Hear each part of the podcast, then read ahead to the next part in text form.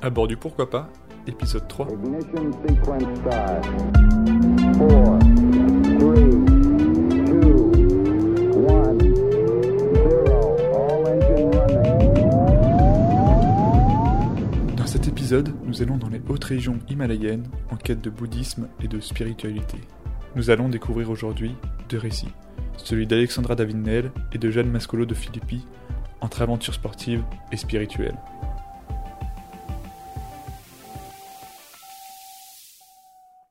Alexandra David-Nel est née le 24 octobre 1868 à Saint-Mandé. À l'âge de 5 ans, elle réalise sa première fugue pour aller au bois de Vincennes. Alexandra grandira en Belgique dans une éducation stricte en pensionnat religieux. C'est plongée dans les récits de Jules Verne et l'atlas offert par son père qu'Alexandra débutera ses rêves d'aventurière. Adolescente, elle commencera à s'intéresser aux pensées anarchistes dont lui fait part Élisée Reclus et réalisera sa deuxième fugue pour l'Angleterre. Le manque d'argent l'empêchera d'embarquer à bord du bateau traversant la Manche. Elle devient féministe et contribue dans les premiers journaux de ce type, prônant notamment l'émancipation économique des femmes. À sa majorité, elle se convertit au bouddhisme et se met à étudier le sanskrit et le tibétain. En parallèle, elle devient cantatrice. À Hanoï, où elle occupera l'emploi de première chanteuse. En 1900, elle rencontre à l'Opéra de Tunis son futur mari, un ingénieur en chef des chemins de fer tunisiens. Ils se séparèrent en 1911 lors de son départ pour l'Inde, à l'âge de 43 ans. Elle y est déjà allée en tant que cantatrice, mais cette fois, elle part seule. Elle doit revenir 18 mois plus tard, mais ne rentrera qu'au bout de 14 ans. Ils maintiendront une forte relation épistolaire, Alexandra considérant son mari comme son meilleur ami. Il soutiendra financièrement ses expéditions, basées sur un héritage qu'Alexandra avait reçu. En 1912, elle arrive dans le royaume du Sikkim, alors indépendant, en quête de connaissances bouddhistes. Elle y rencontre son futur fils adoptif, Yongden, qui la suivra dans ses futures péripéties. Ils partiront notamment dans une caverne transformée en ermitage à plus de 4000 mètres d'altitude. Ils ne sont ravitaillés que deux fois dans l'année lorsque la neige le permet. Elle s'exerce notamment aux méthodes de yogi tibétain, passe régulièrement plusieurs jours sans voir personne et apprend la technique du tumo pour produire de la chaleur. À la suite de cet apprentissage, son maître lui donnera le nom de lampe de sagesse. Elle deviendra ainsi une éminente bouddhiste, conseillant notamment le Maharaja du Sikkim et rencontrant le 13e Dalai Lama. En 1916, elle part pour le Tibet en compagnie de Yongden et d'un moine malgré interdiction des colons anglais. À son retour, elle est expulsée du Sikkim et part pour l'Inde, puis le Japon. Elle rencontre là-bas un philosophe japonais ayant réussi à rester 18 mois déguisé dans l'impénétrable Lhasa. Alexandra Yongden décident alors de traverser la Chine d'est en ouest et séjournent trois ans dans un monastère tibétain. Après plusieurs tentatives dans cette région interdite et non cartographiée, d'abord avec de grandes caravanes, c'est à 56 ans, en 1924, qu'elle atteint Lhasa déguisée en vieille mendiante tibétaine, le visage barbouillé de suie, en récitant des prières bouddhistes, munie d'une simple boussole, d'un pistolet et d'une bourse. Elle devient ainsi la première occidentale à rentrer dans Lhasa. Elle écrira à son mari J'y suis allée parce que la ville se trouvait sur ma route, et aussi parce que c'était une plaisanterie très parisienne à faire à ceux qui en interdisent l'entrée. Deux mois plus tard, elle est démasquée et fuit à travers les montagnes pour rejoindre le Sikkim. Elle revient en France en 1925. Son récit d'aventure lui permet de gagner en notoriété. Elle écrit plusieurs livres et décide de partir à nouveau pour la Chine à l'âge de 69 ans pour étudier le taoïsme. Elle ira par la suite au Tibet, puis en Inde. Elle revient en 1946 en France, où elle écrira plus d'une dizaine d'essais. Elle s'éteint en 1968 à 100 ans, alors qu'elle venait de réaliser une demande de renouvellement de son passeport. Le bouddhisme du Bouddha, il se résume en trois choses. L'impermanence, la souffrance et le non-moi. C'est-à-dire, il n'y a pas une personnalité homogène qui existe dans l'individu. Ce que c'est dans nos pays, on appelle ça une âme. Et ça n'existe pas pour les bouddhistes. À un moment donné, il voit une chose, à un autre, moment, à un autre moment, il en voit une autre. C'est ça l'élimination, c'est d'arriver à voir des choses qu'on ne voyait pas auparavant. C'est ça ce qui est arrivé au Bouddha, et ce qui est arrivé à bien d'autres aussi. Un Bouddha, ça veut dire un qui a atteint la connaissance. Alors, quelle connaissance? Ah, quelle connaissance Si je vous le disais, ce ne serait plus ma connaissance, ce serait ma connaissance, qui n'est pas votre connaissance.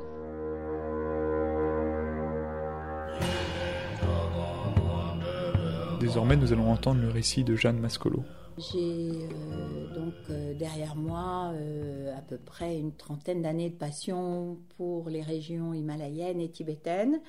Parmi mes aventures, entre guillemets, euh, himalayennes et tibétaines, il y en a une qui me, qui me tient particulièrement à cœur et que, qui m'a beaucoup, beaucoup marqué. Elle m'a beaucoup apporté sur le plan euh, euh, personnel, évidemment, euh, et puis aussi d'expérience en tant qu'aventure.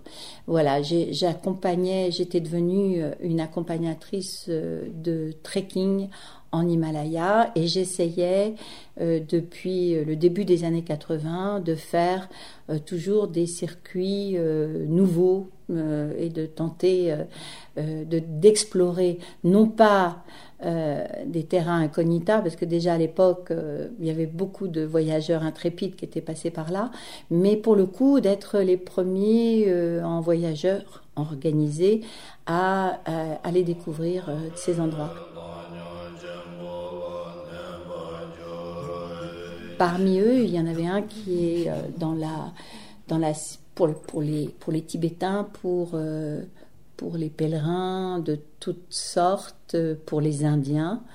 Euh, il y a un lieu particulier au Tibet qui est considéré comme le centre du monde dans la cosmogonie, dans la cosmologie, dans la mythologie hindoue tibétaine, c'est le mont Kailash qui se trouve euh, dans le Tibet de l'Ouest, au, milieu du plateau tibétain, hum, qui est une espèce de, de sphinx comme ça, de pyramide, et dont euh, les pèlerins font le tour euh, en général euh, au moment de pleine lune, mais ça peut être aussi à d'autres moments. Et la pleine lune du mois de septembre est une pleine lune assez forte et particulière symboliquement.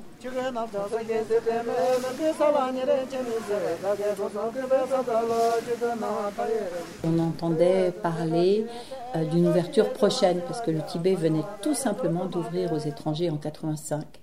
Et donc, je me suis retrouvée à ce que la- l'agence pour laquelle je travaillais à ce moment-là me propose euh, de monter ce, voyage. J'avais donc une dizaine de personnes dans ce groupe. À l'époque, comme c'était le premier groupe, il fallait absolument aller jusqu'à la salle, la capitale, et de là prendre en main l'équipe, des camions. On ne savait pas trop combien de temps ça allait durer. Donc c'était une véritable aventure au niveau de l'expédition. Et dans le groupe, j'avais une dame que j'adorais, qui avait euh, presque 80 ans et qui ne voulait pas euh, disparaître de, sur cette terre avant d'avoir vu le mont Kailash. Euh, j'avais un tibétologue et sa femme. Et puis j'avais une jeune femme euh, belge qui était, elle, beaucoup plus sportive et alpiniste et qui rêvait de, de venir là-bas. On est donc parti. C'était un grand moment d'organisation de, partir de Lhasa avec les chauffeurs. On avait trois jeeps et un camion d'assistance. On partait pour un mois, grosso modo, parce qu'on allait après aller jusqu'au royaume de Gougué euh, et de Tsaparang, qui étaient des royaumes euh, engloutis, mais qui avaient été des royaumes au 10e, 11e siècle au Tibet. Et donc on ne savait pas trop combien de temps on allait mettre. Mais surtout, les chauffeurs, donc j'en avais au moins quatre ou cinq, étaient extrêmement excités parce que c'était des Tibétains et que eux-mêmes n'avaient jamais eu l'occasion. Et c'est le rêve, c'est comme la Mecque pour les musulmans. On est parti pendant 15 jours on a roulé, on a bouffé énormément de poussière et euh, l'itinéraire commençait par aller jusqu'à Tsaparang, jusqu'au point le plus loin, le royaume de Gougué, pour ensuite revenir et camper au bord du Manasarovar et de là faire le tour du Kailash pour tomber pile poil avec la pleine lune euh, du. Toute cette première partie s'est bien passée, elle était très euh, épuisante. Et le problème a été que quand on est arrivé au bord du lac Manasarovar, où là on était vraiment à la fois fatigué par le voyage mais complètement habitué à l'altitude, on campe à 4000 mètres mais on était vraiment en pleine forme physique, on reçoit un, un message d'un émissaire qui lui arrivait de la frontière et de Katmandou pour nous annoncer que des pluies torrentielles de mousson s'étaient abattues sur la frontière népalo-tibétaine à l'endroit où on devait repasser, et que donc au lieu de, franchir le pont et, le, et la frontière et d'avoir une voiture qui nous attend du côté népalais pour nous ramener en 5-6 heures à Katmandou, on allait mettre trois jours à pied euh, au, au milieu des éboulements pour pouvoir rejoindre Katmandou. Donc j'avais un message très ferme écrit qui disait que je devais abandonner l'idée d'aller autour du mont Kailash et prendre les trois jours qui étaient prévus pour le faire pour revenir plus tôt que prévu à la frontière et rentrer à pied. Et là, euh, évidemment, euh, il y a eu euh, un moment de panique à bord, enfin surtout de dépit.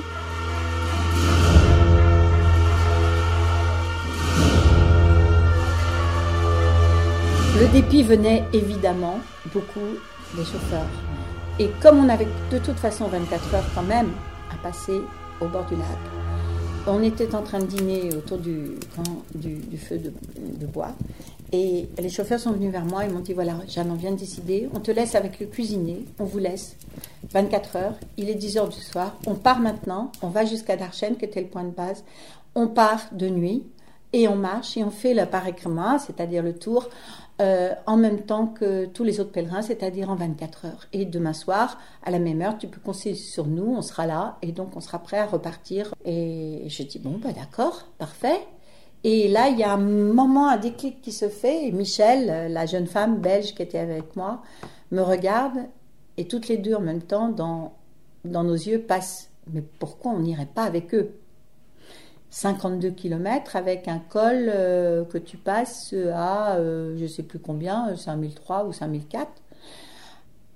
On s'est regardé, on a dit banco, on y va. Et comme on pensait que c'était impossible pour nous à faire, et que c'est en même temps c'était un tour, euh, je me suis euh, conforté, enfin on s'est organisé en se disant on va emmener un jeune homme, il y avait un jeune assistant cuisinier avec nous, on va l'emmener comme ça si jamais euh, à un moment donné on est vraiment trop épuisé, il pourra toujours rester avec nous et qu'on reparte en arrière puisque c'est tout le tour. Voilà, on est parti de nuit avec nos frontales à 10 heures du soir avec la bénédiction du reste des membres du groupe et on a vécu une expérience absolument incroyable. On a marché, euh, on a donc marché toute la nuit, mais il y avait la pleine lune, c'était magnifique. La lumière de la lune nous permettait vraiment de marcher dans la nuit. Voilà, cette lumière bleutée, blanche et tout, c'était magnifique. Et au petit jour, quand euh, le jour s'est levé, il se lève tard euh, sur le plateau tibétain. Le, il se couche tard, mais il se lève tard, vers 8 heures ou, ouais, on va dire 8 heures, 8 heures, 9 heures. On était plein parce que sur la deuxième partie, une fois que tu as passé le col, tu vois plus du tout le Kailash. Tu, tu, lui tournes le dos et tu vois plus. On est, tombé en plein sur l'apparition du Kailash en pyramide extraordinaire, dans un, une lumière mais dégagée incroyable. J'ai fait une photo euh, absolument superbe qui est restée d'ailleurs très longtemps. Euh, je me rappelle dans le bureau de, de, l'agence qui s'appelait Alpirando, il l'avait tirée en immense parce qu'elle était vraiment magnifique parce que j'ai écrit un article après. Et donc voilà, à, à, à 8-9 heures du matin, on était au pied du Kailash. À 11 heures, on était en haut du col. Et on s'est dit, mais c'est gagné, quoi. Il est 11 heures du matin, on marche depuis 12 heures. On n'était même pas fatigué, tellement porté par l'euphorie, la beauté de l'endroit. Quand tu arrives en haut du col, c'est, il y, a, y a plein de rochers, puis on, on marchait avec plein de pèlerins et on s'était, on était devenus amis avec euh, deux belles personnes. C'était un, un maître euh, bouddhiste tibétain avec son serviteur.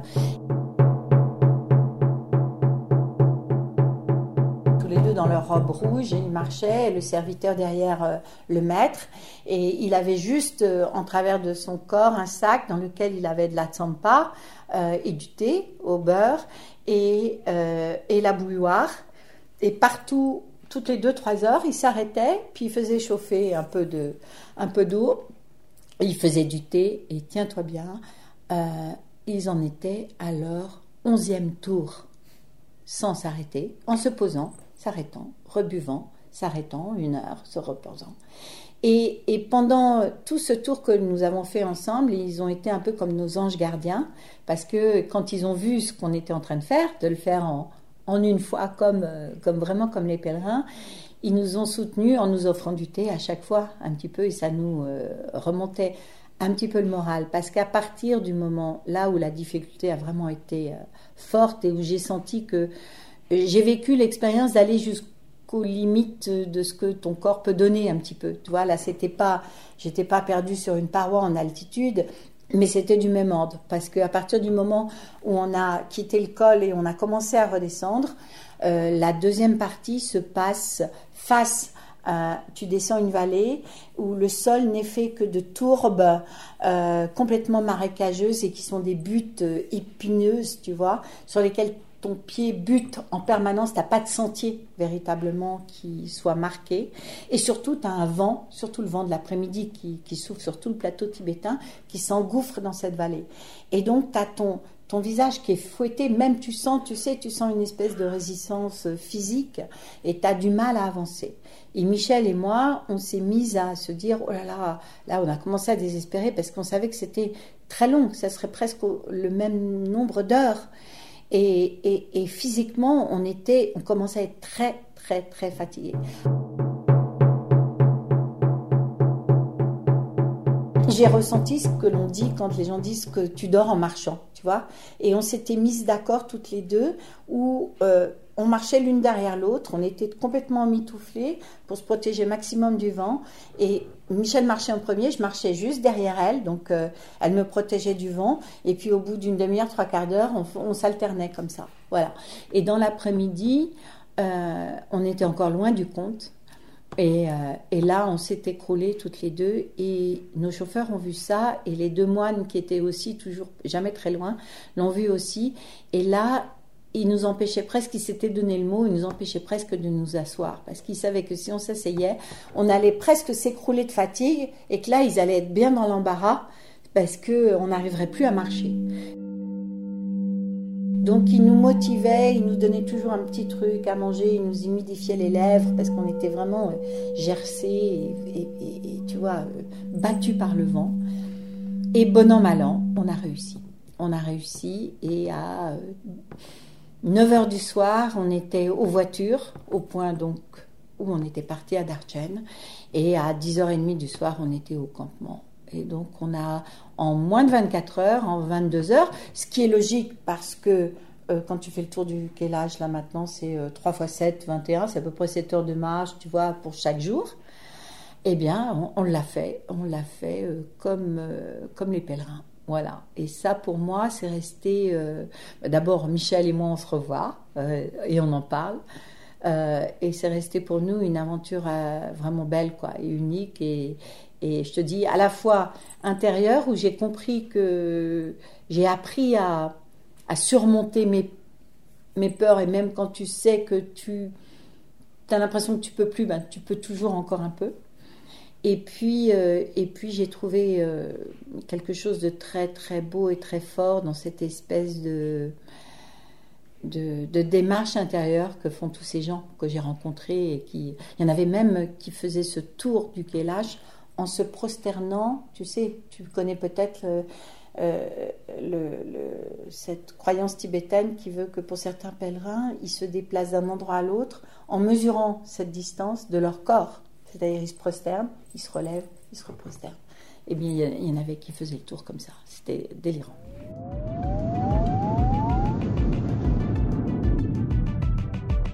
Qu'est-ce qui est le mal plus marqué? Euh, Je crois que c'est cette fois là où j'ai appris de ne pas douter et d'imaginer qu'on peut toujours aller au-delà de, de, ce que l'on croit être ses limites, mais qu'elles soient physiques ou même intellectuelles.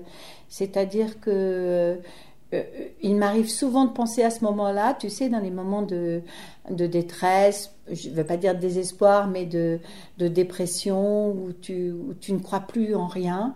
Euh, j'y ai trouvé beaucoup de force parce que j'ai vu, euh, j'ai vu des gens qui qui, qui vivaient ce moment-là de manière extrêmement naturelle. Et, que l'espèce de concentration qui se dégageait et d'harmonie avec une nature qui était pourtant très hostile, euh, ça m'a donné une grande confiance en moi. Euh, mais pas une confiance en moi présomptueuse, euh, ni, euh, tu vois, de se dire on est au-dessus des autres. Une confiance en soi, de se dire que on est capable de tout, on peut tout faire. Et notre corps aussi est capable de, beaucoup plus que ce que l'on croit. Et, je crois que c'est surtout ça, ce que j'ai appris. Je pense souvent à ces deux moines, quoi, qui n'ont rien, qui ont fait 13 fois le tour et qui, euh, qui étaient d'une. Leur visage dégageait vraiment quelque chose de, serein, tu vois. Alors, je ne veux pas dire qu'on est tous euh, capables d'être des yogis comme ça, mais en, en tous les cas, euh, les, cohabiter avec eux 24 heures, ça a été pour moi une belle leçon, quoi. Euh, je trouve qu'il y a évidemment euh, que du spirituel dans la montagne et, et, et, d'être sur ces hauts plateaux face à cet endroit, c'est pas par hasard qu'il a été choisi par, euh, par les, plus grandes, les plus grands textes sacrés au monde, qui sont les, Védas, qui sont le bouddhisme. Euh, ça a été choisi comme euh, le centre du monde. On sent que c'est un, axe, c'est comme une, c'est un lieu chargé. Il est, il est, il est déjà euh, 4000 mètres plus haut que 5000 mètres plus haut que, la hauteur de la mer et, on se sent déjà euh, euh, porté ailleurs et, il y a quelque chose de, je trouve qu'il y a de la limpidité. Il y a beau y avoir de la poussière sur le plateau tibétain, tu as une espèce de, de limpidité, de, de, de de discernement. Et ce discernement, cette manière dont à plusieurs moments de la journée, tu peux lire le paysage, euh, ça rentre presque en toi et ça t'apporte euh, une lucidité aussi intérieure. Tu vois le monde et tu observes le monde que tu vois, mais aussi celui auquel tu penses, d'où tu viens euh, avec, euh, avec distanciation et donc, à mon avis, avec recul. Et c'est tout ce qui nous manque bien souvent, je trouve. En tous les cas, moi, c'est ce que, c'est ce que ça m'apportait à chaque fois que j'étais là-bas. C'est euh, la manière dont je réussissais à, à, me détacher, tu vois, de questions ordinaires et quotidiennes. La première fois que je suis arrivée à salle, j'ai évidemment pensé à Alexandra Davinel. D'abord parce que j'avais lu son livre euh, il y a longtemps, bien bien avant même que je m'intéresse au Tibet, mais quand j'étais jeune, j'adorais dévorer les livres d'aventure.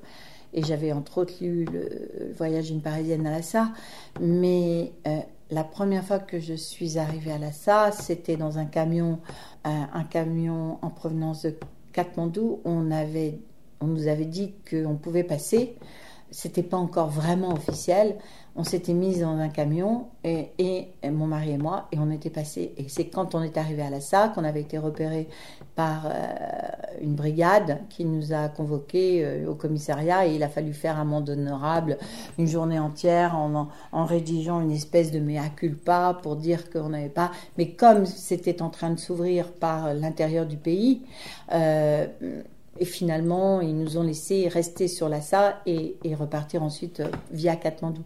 Mais je me souviendrai toujours, c'est comme euh, le mont Kailash, je me souviendrai toujours de euh, ma fascination et ma sidération quand on arrive sur le plateau, quand on arrive de Katmandou et qu'on voit le potala qui se dessine pour la première fois. Là, le chauffeur s'est arrêté, donc on était plusieurs à l'intérieur du, sous la bâche du camion, et on est descendu. Et là, j'ai eu une vision que mon mari a su m'expliquer tout de suite, mais que moi, parce qu'il avait déjà mis les pieds au Tibet et pas moi, et euh, c'était incroyable. C'était ces pèlerins dont je parlais tout à l'heure, qui mesurent euh, de leur corps la distance qui les sépare du point où ils sont partis jusqu'au Potala. Et c'était impressionnant. C'était deux vieilles femmes et elles avaient euh, des blouses de. C'était des tabliers de cuir. Elles avaient aux mains des, des, des, des palets de bois. C'était des gants, c'était des palets de bois. Et leur front était devenu une pierre. Leur front, c'était comme une bosse, tu vois, de pierre de terre, parce qu'elles se, donc, elles se prosternaient entièrement elle se relevait et repartait. Et les larmes me sont venues aux yeux. J'ai pleuré. C'était une vision euh, à la fois euh, très émouvante et presque dantesque. C'était d'un autre monde, quoi. Et, et là, j'ai repensé à Alexandra qui décrivait ces pèlerins-là. Voilà. J'ai une grande, j'ai une grande admiration pour, euh, évidemment, pour Alexandra Davinel. Je me suis identifiée à elle, bien sûr, sans jamais euh, me raconter d'histoire. J'ai évidemment jamais fait euh, le, dixième ou le centième de ce qu'elle a fait, parce qu'il faut la remettre dans le, contexte. Mais pour moi, j'ai toujours eu beaucoup d'admiration pour la femme qu'elle était, parce que, parce que je suis, euh, je suis quelqu'un dans l'âme de féministe, de militante, d'aventurière. Je trouve qu'elle est euh, tout ça réuni, qu'elle est, qu'elle a, elle est née euh, à une époque où il était vraiment difficile d'être autre chose qu'une mère au foyer. Et en même temps, il y a des femmes qui l'ont fait. Elle, a vécu dans ce mouvement euh, de fin de 19e euh, où il y avait un foisonnement d'idées, bouillonnement de, et, où le féminisme arrivait à grands pas, entre autres euh, d'Angleterre. Et, elle en a fait partie des anarchistes. Et, elle a voulu prendre sa vie en main. Et au fur et à mesure, je découvrais les choses incroyables qu'elle avait faites. Si on parle précisément de sa période exploratrice, parce que l'air de rien, hum, elle ne commence qu'à 43 ans, véritablement, cette période-là. Euh, bah, ce qui est totalement euh, incroyable, c'est qu'elle a passé 25 ans de sa vie à pérégriner, une première fois à 14 ans, une autre fois 11 ans, euh, dans ces régions-là. Et ça, pour le coup, que je sache, je connais personne d'autre qui ait fait ça dans la durée et la longueur. Et c'était pas en étant euh, avec d'immenses caravanes euh, super bien entourées, euh, avec des moyens énormes. C'était bien souvent en vivant au fur et à mesure de, ce plan qu'elle qu'elle échafaude pour arriver jusqu'à Lhasa, c'était bien souvent en essayant de se fondre dans la population, c'est-à-dire en vivant vraiment comme eux. Moi, je te raconte l'expérience que j'ai vécue au Kélage pendant 24 heures. Elle, ce genre de choses éprouvantes, elle l'a vécu pendant des jours, des semaines, voire des mois. Et, euh, et elle s'est jamais si bien portée que quand elle était en voyage. Les seules fois où elle tombait malade, où elle pensait vraiment qu'elle allait rendre l'âme et pas vivre plus longtemps, c'est quand elle rentrait à la maison, quand elle rentrait en Europe. La première fois, elle part pour 2-3 ans, elle revient 14 ans plus tard. Elle a déjà presque 60 ans, elle repart, elle a 70 ans, et elle revient, elle en a 80, à une époque où l'espérance de vie euh, était largement euh, inférieure à cet âge-là. Qu'est-ce que je pourrais aimer lui dire? Je crois que je, serais très impressionnée. J'ai beaucoup aimé quand j'ai fait le quand fait le film sur sa vie, travailler sur les archives où elle est filmée quand elle a quand elle a 101 ans, presque quelques mois avant qu'elle ait 101 ans, et où elle dit, où elle s'exprime avec tellement d'humour. Euh, et, et, et, j'ai, envie, j'aurais eu envie de lui, de lui demander si elle a toujours eu cet humour-là et si elle était. J'en suis sûre, puisque à travers ses lettres, on sent qu'elle est capable de beaucoup d'ironie. Euh, moi, ce qui m'intéresse le plus et où c'est le plus euh, mystérieux, c'est que j'ai découvert au fur et à mesure que cette femme avait été amoureuse et qu'elle avait pas du tout été cette espèce de vieille fille un peu revêche, euh, comme on l'a souvent présentée, qui ne s'intéressait qu'à la spiritualité et à, et à donner un sens à sa vie, mais sans vivre. euh, et, et moi, ce que j'ai découvert, c'est que dès l'âge de 20 ans, pendant les dix premières années de sa vie, non seulement elle a vécu en union libre, euh, mais elle a été vraiment amoureuse et j'aurais eu envie de lui demander euh, comment elle avait vécu cette première partie de sa vie. L'aventure, pourquoi faire? Bah, L'aventure, pour moi, c'est euh, ma petite aventure, c'est aller à, la découverte du monde. Mais parce que c'est pour moi, c'est la seule façon de vivre. De vivre. Bien évidemment qu'on peut rester chez soi et découvrir et vivre, mais, l'aventure, pour moi, reste euh, euh, partir à l'aventure. euh, c'est quelque chose qui me, qui me stimule complètement. Et encore, je parle d'aventure à mon petit niveau, mais je trouve rien de plus excitant que de, par exemple, de partir sans savoir où on dort le soir.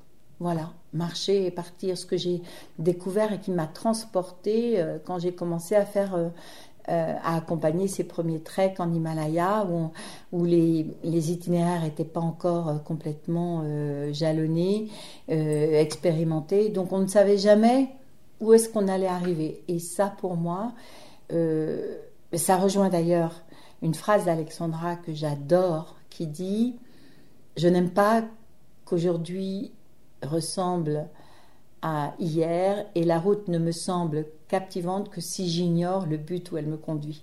Et celle-là, je pourrais la faire mienne parce que franchement, c'est vraiment, euh, c'est vraiment ce que je ressens.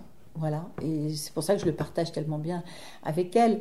Alors, euh, bon, moi, j'accompagnais des voyages organisés. L'aventure, il y en avait bien peu, mais enfin, quand même, c'était les premiers. Et c'est pas du tout ce que l'on vit actuellement. On savait jamais si on allait rentrer le jour qui était prévu. Euh, on me remettait de l'argent et je devais payer au fur et à mesure des choses. Euh, ça n'a rien à voir avec maintenant où il n'y a pas plus un voyageur qui part sans avoir trois assurances, quatre euh, sacs différents, une trousse de pharmacie digne d'un magasin. Enfin bon, voilà. Donc l'aventure, elle se réduit. Mais, mais je suis sûre qu'il y a toujours moyen de, de vivre cette espèce de d'inconnu, de, marcher vers l'inconnu. Voilà, c'est ça pour moi l'aventure. Je pense qu'il y a toujours une part de, découverte qui nous nourrit parce que, parce que on est, on, est une nouvelle personne qui arrivons dans un lieu et donc euh, bien évidemment que le fait de le découvrir avec nos yeux, avec nos sensations, nos sentiments, et les gens qu'on va y rencontrer, euh, c'est ça qui feront aussi euh, la nouvelle aventure. Et, je crois qu'à ce niveau-là, euh, ça, ça pourra toujours se vivre si, si, voilà, si les nouvelles générations prennent bien en main les messages, voilà, plutôt, on va dire, de, écolo et de, de, de, préservation de la nature, parce que je crois que là, c'est là où, où, ça pourrait mal tourner, c'est si euh, on faisait disparaître complètement euh, la nature, mais je crois qu'elle est plus forte que nous. J'aurais pu certainement peut-être choisir autre chose, mais voyez-vous, ce que vous me dites là, vous auriez pu choisir, ça se rapporte à une question philosophique est-ce que j'aurais pu choisir autre chose ou est-ce que j'étais conditionné de façon à ce que je choisisse cela? Eh Ça, c'est une question de philosophie. Ça n'a rien à faire avec les voyages. Il faut jamais dire si j'avais été là, à cette époque-là, et dans cet âge-là, j'aurais fait ça. Mais non, mon bel ami, vous aviez été de cette façon-là, dans tel entourage, à tel âge, etc., etc., vous auriez été celui-là. Vous n'auriez pas été celui que vous êtes maintenant et vous n'auriez pas pensé la même chose. Vous auriez fait exactement ce que l'autre a fait. Parce que vous auriez été lui à ce moment-là.